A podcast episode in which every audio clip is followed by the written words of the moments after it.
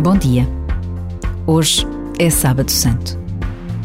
Celebramos o dia em que o corpo de Jesus repousou num sepulcro talhado na rocha, fechado com uma pedra pesada e rolada sobre a sua abertura. O silêncio era total.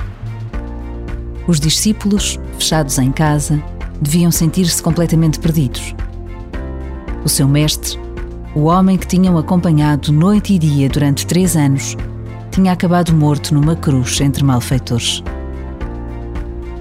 Por vezes, basta a pausa de um minuto para intuirmos que viver a Semana Santa com Jesus no centro de cada dia é uma decisão que nos abre a possibilidade de um encontro único e transformador.